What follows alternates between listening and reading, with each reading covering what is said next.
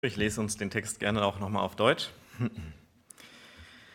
Habt keine Angst, ihr vertraut auf Gott, nun vertraut auch auf mich. Es gibt viele Wohnungen im Haus meines Vaters und ich gehe voraus, um euch einen Platz vorzubereiten. Wenn es nicht so wäre, hätte ich es euch dann so gesagt. Wenn dann alles bereit ist, werde ich kommen und euch holen, damit ihr immer bei mir seid, dort, wo ich bin. Ihr wisst ja, wohin ich gehe und wie ihr dorthin kommen könnt. Nein, Herr, das wissen wir nicht, sagte Thomas. Wir haben keine Ahnung, wo du hingehst. Wie können wir da den Weg kennen? Jesus sagte zu ihm, ich bin der Weg, die Wahrheit und das Leben. Niemand kommt zum Vater außer durch mich. Wenn ihr erkannt habt, wer ich bin, dann habt ihr auch erkannt, wer mein Vater ist. Doch von nun an kennt ihr ihn und habt ihn gesehen. Philippus sagte, Herr, zeig uns den Vater, dann sind wir zufrieden. Jesus erwiderte Philippus, weißt du denn nach all der Zeit, die ich bei euch war, noch immer nicht, wer ich bin? Wer mich gesehen hat, hat den Vater gesehen. Warum verlangst du noch, ihn zu sehen? Glaubst du nicht, dass ich im Vater bin und der Vater in mir ist? Die Worte, die ich euch sage, stammen ja nicht von mir, sondern der Vater, der in mir lebt, wirkt durch mich. Glaubt doch, dass ich im Vater bin und der Vater in mir ist. Oder glaubt wenigstens aufgrund von dem, was ich getan habe. Ich versichere euch, wer an mich glaubt, wird dieselben Dinge tun, die ich getan habe.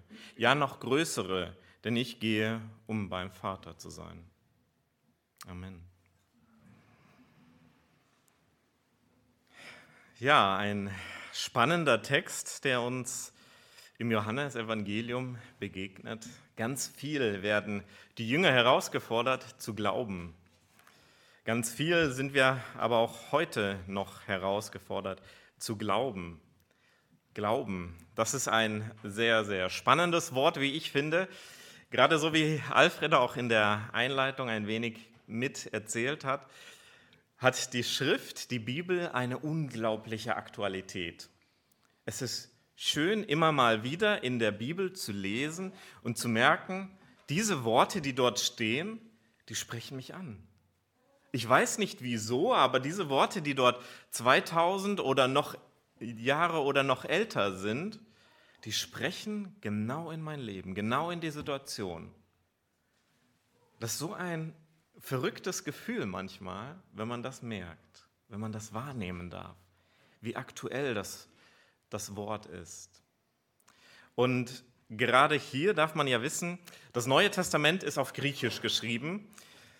Eine Sprache, die nicht mehr ganz so aktuell ist. Sogar die Griechen sprechen nicht mehr diese Art von Griechisch. Die sprechen neues Griechisch, modernes Griechisch. Ähm, so tut man sich schwer, das Neue Testament zu lesen. Und trotzdem ist es spannend, auch hier in diesen Text mal hineinzuschauen. Was sagt uns dieser Text im Griechischen, im Altgriechischen? Diese Worte, gerade das Wort für Glaube, ist ein vielfältiges. Das können wir im Deutschen nicht nur mit einem Wort wiedergeben. Das, das ist manchmal so, so fade, so wenig, äh, wenig Geschmack ist da drin in diesen Worten. Da darf man mehr mit hineinnehmen. Denn das Wort für Glaube, Pistis, ist auch Vertrauen, ist Hoffnung. Glauben, Vertrauen und Hoffnung. Gott möchte uns all das schenken und möchte uns aber auch herausfordern. Glaubst du, vertraust du, hoffst du auf Gott? Interessant, wenn man sich gerade auch so ein bisschen näher mit solchen einzelnen Worten beschäftigen darf. Aber ich möchte uns noch mal ein bisschen mit hineinnehmen in dieses Thema. Wer glaubt, wird selig. Die Zeit zwischen Weihnachten und Ostern ist eine ganz besondere, so finde ich. Es ist schon spannend, gerade auch in dieser Zwischenzeit zwischen Spekulatius und Ostereiern. Zwischen diesen zwei Dingen besteht ein himmelweiter Unterschied. Der eine mag das andere und das, äh, ja, die Spekulatius vielleicht nicht mehr so. Aber wie ist das mit dem Schoko-Weihnachtsmann und dem Schoko-Osterhasen? Werden nicht sogar aus den übrig gebliebenen Schoko-Weihnachtsmännern einfach neue Formen gegossen? Die sehen ja schon sehr ähnlich aus. Das ist so ein Gerücht, das sich hartnäckig hält. genau. Ähm, man kann ja von Schokolade nie genug bekommen. Da ist es ja egal, welche Form sie hat. Hauptsache Schokolade. Und von Schokolade wissen ja die meisten auch, dass darin recht wenige Vitamine enthalten sind. Das mag schade sein, aber was heißt das für uns? Wir müssen umso mehr davon essen, damit wir unseren täglichen Bedarf an Vitaminen gedeckt haben. Man kann auch in negativen Sachen äh, gute Dinge finden. Ne? Neben all diesen ganzen kulinarischen Gedanken wissen wir aber, das Verbindende zwischen Weihnachten und Ostern sind nicht Kekse oder Eier, ja noch nicht einmal Schokolade.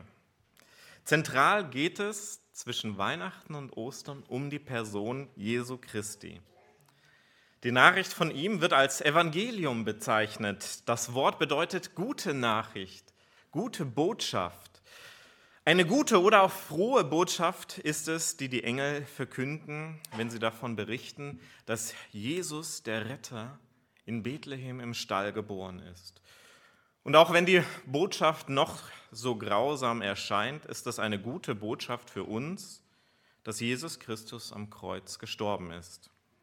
Aber nicht nur das, sondern dass er auch nach drei Tagen wieder lebendig geworden ist. Die Zeit zwischen Weihnachten und Ostern, sie stellt die Person Jesu Christi in besonderer Weise auch in den Vordergrund.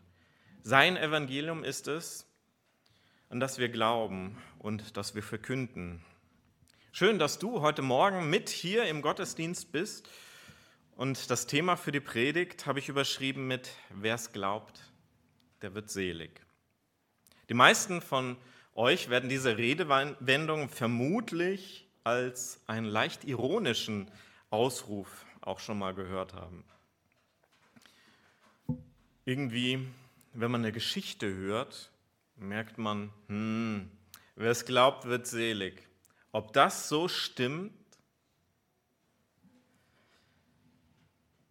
So etwas glaubst du, so was Verrücktes?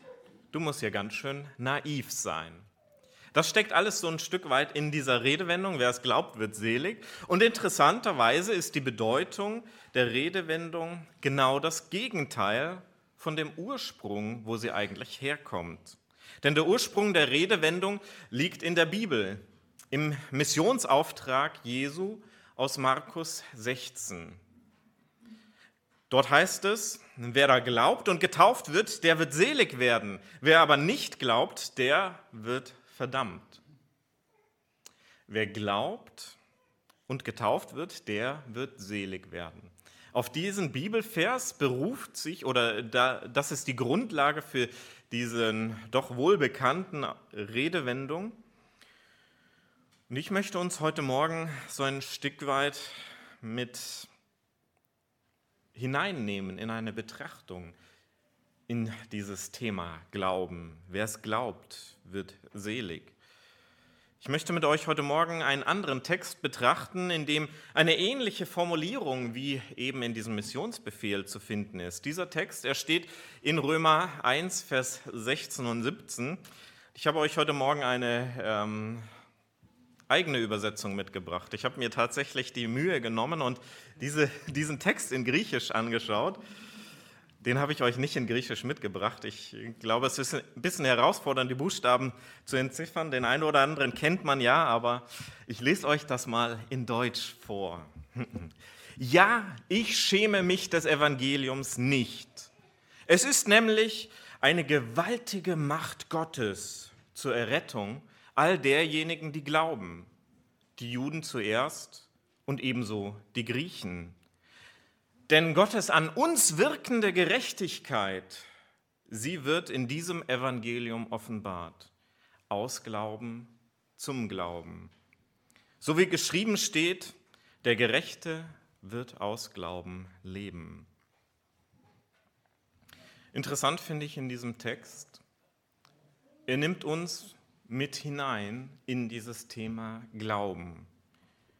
Auf eine sehr interessante und tiefgründige Art. Das Evangelium, es ist eine gewaltige Macht Gottes. Das Evangelium, hier wird uns Jesus Christus vor Augen geführt. Wir werden mit hineingenommen in die Betrachtung von dieser Person Jesus Christus. Wer ist dieser Jesus? Das fängt an Weihnachten an. Der Retter ist euch geboren in einem Stall. Und das geht viele Jahre weiter. Wir lesen ja zwischen Weihnachten und Ostern, da stecken äh, mehr als 30 Jahre drin. Und doch ist für uns diese Zeitspanne so kurz im Jahr gesehen. Zwischen Weihnachten und Ostern sind für uns nur vier Monate. Und doch steckt das ganze Leben von Jesus Christus dazwischen. Ostern stellt Jesus Christus als diesen zentralen Retter. Der Retter ist euch geboren. Dieser Retter wird uns gerade an Ostern ganz zentral vor Augen geführt. Denn da tritt Jesus als eben dieser Retter auf. Er, der am Kreuz stirbt, er, der sich hingibt für uns. Dieses Evangelium, diese Nachricht von dieser Person Jesus Christus, es wird in diesem Text hier bezeichnet als eine gewaltige Macht Gottes. Das ist nicht einfach nur irgendwie etwas, ja, funktioniert, ist irgendwo steckt eine Macht dahinter. Nein, es ist mehr als nur eine Macht. Es ist eine gewaltige, eine weltverändernde Macht. Und es ist zentral die Macht Gottes. Und diese steckt in dieser Botschaft von dieser Person Jesus Christus. Eine Macht, die nur Gott allein besitzt. Gerade wenn man an die Macht denkt, das ist ja auch so ein leicht verbrannter Begriff, den mag man nicht so sehr, wenn es um Macht geht. Machtspielchen, die kennt man ja. Das ist nicht unbedingt gut, nicht positiv. Macht, da will jemand jemand anders unterdrücken. Macht, die wird meist missbraucht. Wer ist der mächtigste Mensch auf der Welt? Das ist auch immer mal wieder so eine Frage, mit der sich einige Leute beschäftigen. Ganz zentral gibt es immer mal wieder eine Liste vom Forbes Magazine, ähm, die dann verschiedene Personen auch mit auflistet, die aus ihrer Perspektive die mächtigsten Menschen dieser Welt sind. Warum? Was sind die Kriterien dafür? Sie müssen ganz viele andere Leben beeinflussen können. Ihnen ist Macht gegeben, andere Menschenleben zu beeinflussen. Seit einiger Zeit wird diese Liste angeführt von Xi Jinping, dem Präsidenten von China, weil er in seinem Land ganz viele Menschen hat, die er beeinflussen kann. An zweiter Stelle, also die Liste ist inzwischen schon ein paar Jahre alt, ähm, weil die letzten Jahre keine Aktualisierung gemacht wurde, aber 2021 oder 2020 stand noch Wladimir Putin an zweiter Stelle auch er beeinflusst durch seine Entscheidungen das Leben von vielen Menschen auf dieser Welt. Das merken wir ja jetzt gerade auch im Krieg in der Ukraine. An dritter Stelle steht der Präsident der USA, Joe Biden. Und so gibt es einige Menschen in dieser Welt, die haben ganz viel Macht. Auch Macht über das Leben von anderen Menschen. Wenn sie eine Entscheidung treffen, sterben andere Menschen. Wenn Sie eine Entscheidung treffen, dann darf aber auch Gnade walten lassen. Nun, bei Gott ist es eine ganz andere Macht, die dahinter steckt. Ja, bei Gott, er hat Macht, die weit darüber hinausgeht, was menschliche Macht anbelangt. Auch er beeinflusst das Leben von uns Menschen auf eine Art und Weise, wie man es wahrscheinlich nicht so sehr wahrnimmt wie Politiker. Jesus Christus und Gott selbst, sie entscheiden darüber, wer die Ewigkeit bei ihnen verbringt. Sie haben letztendlich die ultimative Macht über Leben und Tod. Das Evangelium nun, es bewirkt die Errettung all derjenigen, die glauben. Dieses Evangelium, diese gewaltige Macht Gottes, sie hat zum Ziel, Errettung zu bewirken. Nicht Unheil, so wie es Menschen manchmal tun, nicht ein Unterdrücken von anderen, sondern diese Macht ist ausgerichtet auf Errettung. Bei Rettung, da denke ich an einen Rettungswagen. Schön, wenn man ihn nicht braucht, aber gut, wenn er da ist, wenn man ihn braucht. Mitten im Nirgendwo kann man sein Handy zücken und einen Rettungswagen rufen. Sogar dann, wenn man nicht wirklich viel Empfang hat, gibt es immer noch die Möglichkeit, einen Notruf abzusetzen. Weil ein Notruf, der funktioniert fast immer. Es gibt nur ganz wenige Stellen in Deutschland, in denen man keinen Notruf absetzen kann, aber das ist ein anderes Thema. Ein Notruf, den kannst du ohne, ähm, ohne Empfang von deinem Anbieter trotzdem tätigen. Weil ein Notruf ist ein so besonderes Signal, das wählt sich in egal welches Netz ein und das gibt deinen Standort weiter an die Rettungsstelle. Die 112 funktioniert wirklich fast überall. Die funktioniert auch, wenn du kein Geld auf deinem Handy hast, um einen Anruf zu tätigen. Die funktioniert auch dann, wenn du dein Handy nicht entsperren kannst, dann kannst du dein Handy ausschalten, wieder ein und Notruf wählen. Das funktioniert mit jedem Handy, auch dem Handy von deinem Nachbarn, das du in seinem Einverständnis benutzt. Man kann einen Notruf von überall absetzen. Und dann erreicht man eine zentrale Leitstelle. Du kommst dort an und dir wird gesagt, ja, der Rettungswagen, der steht schon bereit. Der fährt gleich los und kommt und hilft dir.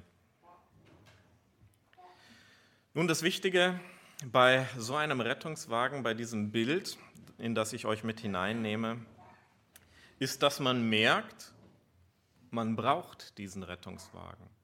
Man ruft nicht einfach so den Notruf, einfach nur, weil man gerade Spaß hat. Das kann nämlich sehr teuer werden. ähm, man ruft den Notruf, wenn man merkt, hier brauche ich Hilfe. Hier ist eine brenzlige Situation, da komme ich nicht alleine klar. Es geht um Leben und Tod. Diese Situation muss ich einen Notruf absetzen und ich weiß, der Rettungswagen, er startet so mehr oder weniger sofort. Aber dem vorausgeht eben dieses Erkennen, ich brauche Hilfe, ich bin verloren. In ähnlicher Weise ist es im Glauben. Wir können einen Notruf erst dann absetzen, wenn wir merken, wir sind verloren. Der Hilferuf, der hier ergeht, geht durch den Glauben. Für viele Menschen ist das, ja, ach, an deinen Gott, wer es glaubt, wird selig. So ein Spruch, ein ironisches. Glaub du nur diese Geschichten von deinem Gott. Das ist so lange, diese ironische Redensart, bis du selbst merkst, ich bin verloren. Ich brauche diesen Rettungswagen. Ich brauche diesen Gott. Ich brauche diesen Erretter und Erlöser, der mir zu Hilfe eilt, der mich, den Verlorenen, sucht und findet. Und diesen Notruf, den setzen wir ab im Glauben. Ohne Glaube funktioniert das nicht. Wenn ein Mensch sagt, ach Gott, den brauche ich gar nicht, an den glaube ich gar nicht, da habe ich keine Hoffnung, da habe ich kein Vertrauen in diesen Gott, dann bringt ihm sein Notruf auch nichts. Weil was will er dann rufen? Gott, ich weiß, du bist gar nicht da, du kannst mir gar nicht helfen, dich brauche ich nicht und trotzdem rufe ich dich an. Das funktioniert nicht. Wir können Gott nur anrufen im Glauben. Dann, wenn wir ihn brauchen, dann brauchen wir den Glauben, dass er der Erretter ist, der Erlöser, der, der gerade in dieser Situation uns zur Hilfe eilt. Ohne Glauben geht es nicht. Das Evangelium, es bewirkt die Errettung all derjenigen, die glauben. Hier ist keine Option für eine Allversöhnung. Es werden am Ende nicht alle Menschen gerettet, sondern nur die, die glauben. Ohne Glauben geht es nicht. Und dieser Glaube, er ist gerichtet an Gottes wirkende Gerechtigkeit.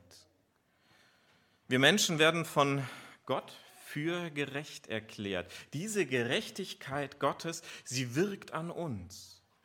Sie spricht dir und mir und jedem Einzelnen hier zu, dass wir gerecht sind. Bei Gerechtigkeit, da denkt man oftmals an das Bild von einer Waage. Das Unrecht auf der einen Seite und das Recht auf der anderen Seite und diese Waage wird im Gleichgewicht gehalten. Nun, das, der Nachteil bei dem Ganzen ist, vor Gott können wir nicht als gerecht gelten. Wir können als Menschen nichts dazu beitragen, diese Waage im Gleichgewicht zu halten, waagrecht zu halten. Wir können keine Gerechtigkeit vor Gott erlangen. Der einzige Weg dorthin ist über den Retter, über Jesus Christus. Diese eine Person, die sagt, du bist gerecht. Nicht, weil du irgendetwas getan hast, dass, äh, dass ich dich jetzt für gerecht erkläre, sondern du bist gerecht. Du glaubst an mich und ich erkläre dich für gerecht. Du hast das nicht verdient, aber du bist gerecht gerecht. Das ist Gnade, das ist Liebe, die uns Gott entgegenbringt. Gott selbst wirkt diese Gerechtigkeit an uns. Es ist nicht einfach nur irgendwie etwas, was wir in unserer Macht hätten. Es ist die Macht Gottes, die dahinter steckt. Und das geschieht aus Glauben zum Glauben. Eine ganz seltsame Formulierung. Was will das bedeuten? Aus Glauben zum Glauben. Nun, die meisten Bibelübersetzungen, die haben eben diese Formulierung, aus Glauben zum Glauben. Steckt nicht so viel da drin oder man, man, man weiß nicht, was, was soll einem das jetzt sagen. Diese Aussage wird mit Habakuk 2, Vers 4 begründet. Diese selbe Stelle, Habakuk 2, Vers 4, gebraucht Paulus auch in seinem Brief an die Galater, um seinen Standpunkt dort deutlich zu machen. Und ich möchte diesen Text aus Galater 3, Vers 11 bis 13 auch kurz mit uns lesen. Dort heißt es, durch die Befolgung des Gesetzes wird niemand von Gott als gerecht gelten. Das ist ganz offensichtlich. Das dürfen wir erkennen. Denn es heißt, aufgrund seines Glaubens wird der Gerechte das Leben erlangen. Für das Gesetz zählt nicht der Glaube. Hier gilt vielmehr, wer seine Vorschriften befolgt, wird durch sie das Leben erlangen. Christus, er hat uns von dem Fluch freigekauft, unter dem wir aufgrund des Gesetzes stehen. Denn er hat für uns den Fluch auf sich genommen. Es heißt ja in der Heiligen Schrift, verflucht ist jeder, der am Holz hängt. Wenn wir diese zwei Texte, den einen aus Römer und den anderen eben aus Galater von Paulus, einander gegenüberstellen, beide verweisen auf diesen Habakuk 2, Vers 4, dann wird deutlich, was Paulus dort sagen will. Es geht nicht, dass wir aus uns heraus gerecht werden könnten. Nicht Leistung, das ist vielmehr die Art, die das Gesetz einfordert. Du musst leisten, du musst dich an die und diese Regeln halten, damit du auch ja gut wirst. Es geht um den Glauben. Hältst du fest, dass Jesus Christus dein Erretter ist, dein Erlöser? Glaubst du, vertraust du und hoffst du auf ihn, dass er dir helfen kann in jeder Lebenslage? Habakuk 2, Vers 4. Der Gerechte, er wird aus Glauben leben, heißt es dort. In einer anderen Übersetzung heißt es, aufgrund seines Glaubens wird der Gerechte das Leben erlangen. Der Prophet Habakkuk sieht auf die Menschen seiner Generation und fragt, wie Gott nur auf diese Ungerechtigkeit schauen kann. Er schaut in eine Generation hinein, in der es bösen Menschen gut geht und guten Menschen schlecht geht. Böse Menschen, sie beißen und fressen sich gegenseitig und den Gerechten geht es schlecht, den Ungerechten gut. Wie kann Gott in diesem himmelsschreienden Unrecht einfach nur zuschauen? Wie kann Gott das zulassen? Wie kann Gott das Leid in der Welt zulassen? Gott, wieso machst du so etwas? Wieso lässt du es zu, dass Ungerechte leben dürfen und Gerechte sterben, unterdrückt werden? Leiden müssen. Wie kann die Waage der Gerechtigkeit hier jemals ausgeglichen sein? Die Antwort, die Habakkuk von Gott selbst empfängt, steht dann eben in 2 Vers 4. Habakkuk 2 Vers 4. Den Text habe ich auch noch mal mitgebracht. Wenn du ihn anzeigst? Ja, super. Derjenige, der nicht aufrichtig ist, erhält seine Strafe ein Gerechter aber wird durch seine Treue leben. Hier ist dieses Wort Glaube mit Treue wiedergegeben. Unser Festhalten daran. Derjenige, der nicht aufrichtig ist, erhält seine Strafe. Ein Gerechter aber wird durch seine Treue leben. Das Ziel, das hier anvisiert ist, ist das Leben. Leben bei Gott, in seiner Gegenwart und in seiner Herrlichkeit. Das wahre Leben. Gott bietet uns also den Weg zum Leben an. Die Alternative ist der Weg zum Tod, wie er eben auch dem Menschen seit dem Sündenfall als Realität mit eingeschrieben ist. Der Mensch muss sterben. Das ist eine Realität, der wir alle ins Auge sehen.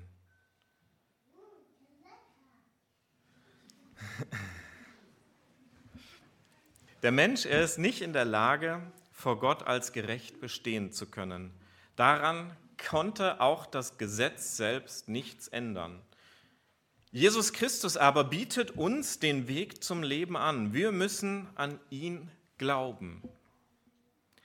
In 1. Johannes 5 heißt es treffend, wer glaubt, Jesus ist der Christus, der hat Gott zum Vater. Denn jeder, der Gott zum Vater hat, besiegt diese Welt und es ist unser Glaube, der diese Welt besiegt hat.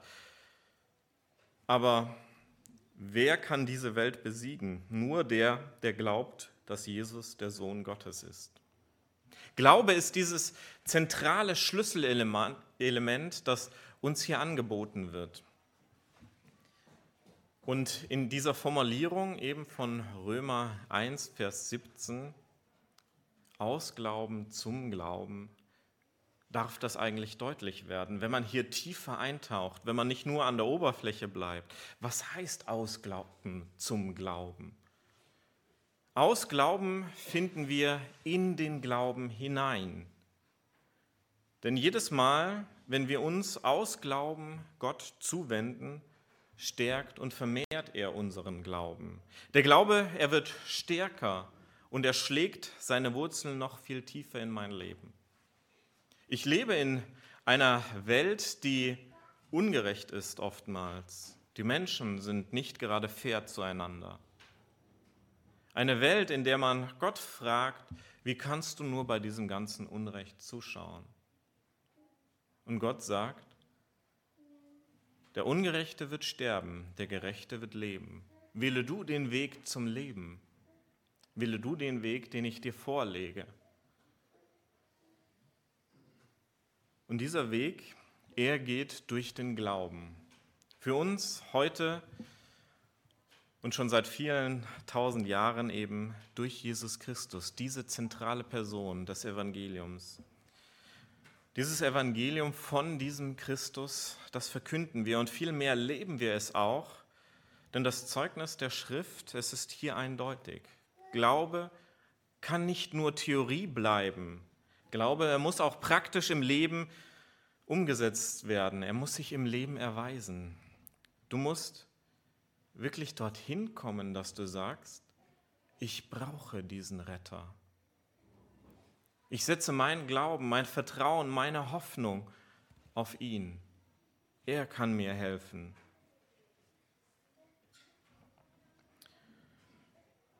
Der Glaube, er muss sich praktisch im Leben erweisen, aber das ist dann auch wieder genug Stoff für eine andere Predigt.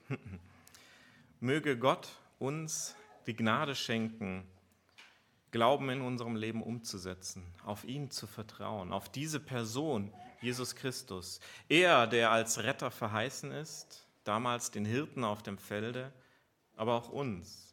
Er, der als Retter am Kreuz gestorben ist. Mögen wir die Kraft von ihm empfangen, in seiner Gerechtigkeit zu leben. Er, der uns zuspricht, du bist gerecht. Vertraue mir. Glaube an mich. Amen.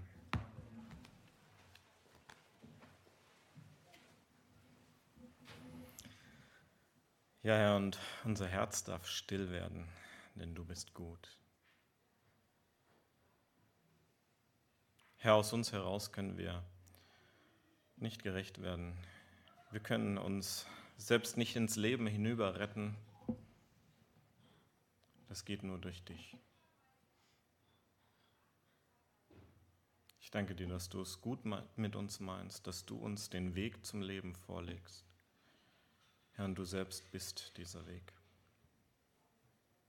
Ich danke dir dafür, dass wir dich erkennen dürfen und an dich glauben, auf dich vertrauen dürfen. Mehre du unser Vertrauen jeden Tag neu.